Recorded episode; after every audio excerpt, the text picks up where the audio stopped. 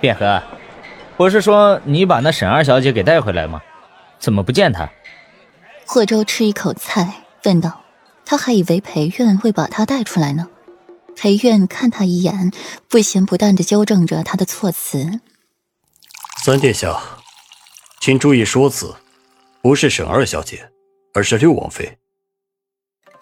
福儿有孕，不宜四处奔波，我就让她在驿馆静养了，明日再带她回侯府。”说了这么长的一段话，裴玉就听到了四个字：“福儿有孕。”又来一个怀孕的。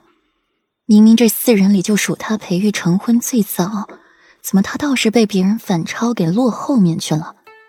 想到此处，裴玉脸色愈发的难看。如此，本殿下再次恭喜六王子即将升为人父了。霍州恍然大悟，沈福有了，没想到这六皇子还这么宠他，也算是嫁对人了吧？多谢。裴苑眉眼温和，桃花眸灼灼生辉，闪着异样的光彩。裴世子，你也成婚半年了，就没有什么好消息传出来？裴苑挑眉，看向了裴玉腹下三寸深处的地方，语调充满了揶揄：“该不会是不行吧？”这句话简直挑衅。裴玉二话没说，一巴掌呼他后脑勺上。随即悠悠道：“听说你从医官那儿寻了不少虎狼之药，也是难为六王妃了。”这话说的裴玉脸色青一阵黑一阵的，什么虎狼之药？他那是给自己用的吗？他是给他二王兄用的，就他身体力行的，还用得着虎狼之药？霍州为了不让自己笑出声，努力的咳嗽起来。这些话也就是阿玉敢说敢怼裴院了。霍尊，你能不能不要摆着一副苦瓜脸，笑一笑，十年少。霍尊敷衍着笑了笑，问：“嘿嘿嘿，我年轻了吗？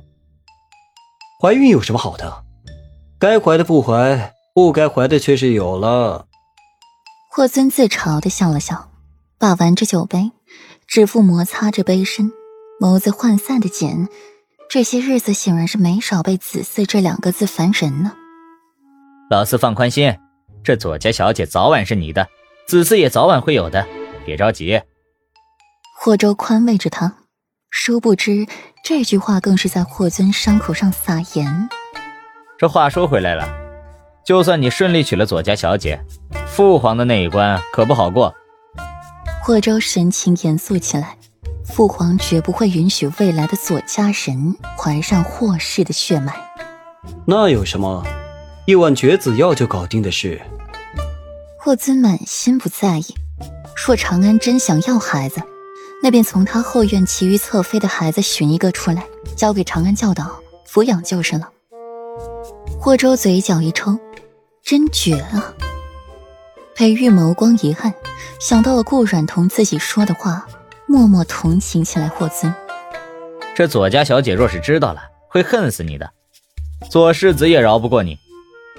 霍州拍一拍胸口，左权的凶狠样儿，前几天他可是见识过了。说好男不和女斗，不打女人的，这左世子活脱的一个痞子，把那穆氏揍得不成样子了，鼻青脸肿，又可怜又可笑，还不肯罢休。最后还是永宁侯慢吞吞的出来制止了他。不知道为什么，霍州总觉得永宁侯是故意出来这么慢的。这左世子为了一个庶女，就把莫氏一个女人揍成这样，更别提为了自己的新宠嫡女了，揍男子更不会手软了。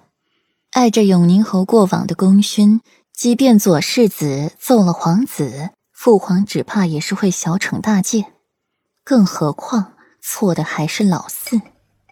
那就不让他知道。对，瞒着长安，不许他知道就可以了。霍尊眯眸，气氛刹那间诡异起来。霍州摸摸鼻子，不敢说话。裴韵也是闭紧了嘴巴。昔年之事，他倒是记得一些的。裴玉则挑一挑眉，看热闹不嫌事儿大的问：“啊？那如果左长安怀孕了呢？那就打掉